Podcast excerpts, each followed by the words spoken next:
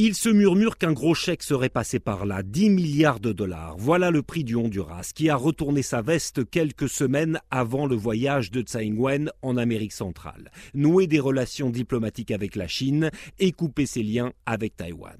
À ce jeu-là, au jeu de la diplomatie du chéquier, les autorités chinoises sont imbattables et leur stratégie fonctionne. Petit à petit, Costa Rica en 2017, Salvador en 2018, Nicaragua en 2021, Honduras en 2023, les alliés de Taïwan quittent le navire. Et face au rouleau compresseur chinois, on en vient même à se demander ce qui les retient.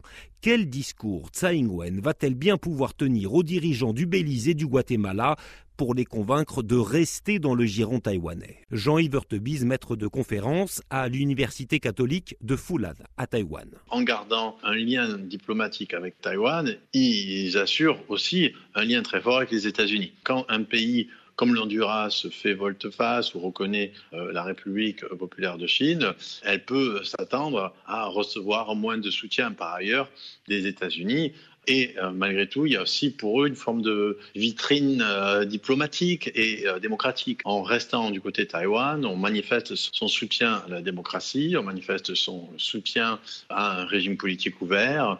Pour un dirigeant de l'opposition, quand le gouvernement se place du côté de la Chine, il sait que sa représentativité démocratique va être menacée le lien entre un pays qui reconnaît officiellement Taïwan et à l'intérieur du pays le degré de démocratie et donc le degré de possibilité pour l'opposition de continuer à exister, c'est quelque chose qui est, je dirais, presque prouvé empiriquement. Il y a 50 ans, 71 pays reconnaissaient l'existence souveraine de Taïwan. Ils ne sont plus que 13 aujourd'hui. Mais le diable se niche dans les détails. Penchez-vous sur l'activité diplomatique taïwanaise et vous constaterez que presque chaque semaine, une délégation étrangère est reçue à Il y a quelques jours, ce sont 150 personnalités tchèques qui ont fait le déplacement, et c'est symptomatique, souligne Jean-Yves Heurtebise, depuis trois ou quatre ans, à mesure que certains États lui tournent le dos au profit de la Chine, Taïwan n'a jamais reçu autant de déclarations d'amour informelles et ses cartes postales sont très souvent venues de pays d'Europe de l'Est. Une des choses principales, c'est que la Chine est arrivée vers ces pays de l'Est avec toute une série de projets de financement qui en réalité n'ont jamais vraiment vu le jour. En plus, évidemment, entre-temps, il y a eu euh, la glaciation, la nouvelle glaciation des relations entre la Chine et les États-Unis, et euh, cerise sur le gâteau, le rapprochement entre la Chine et la Russie.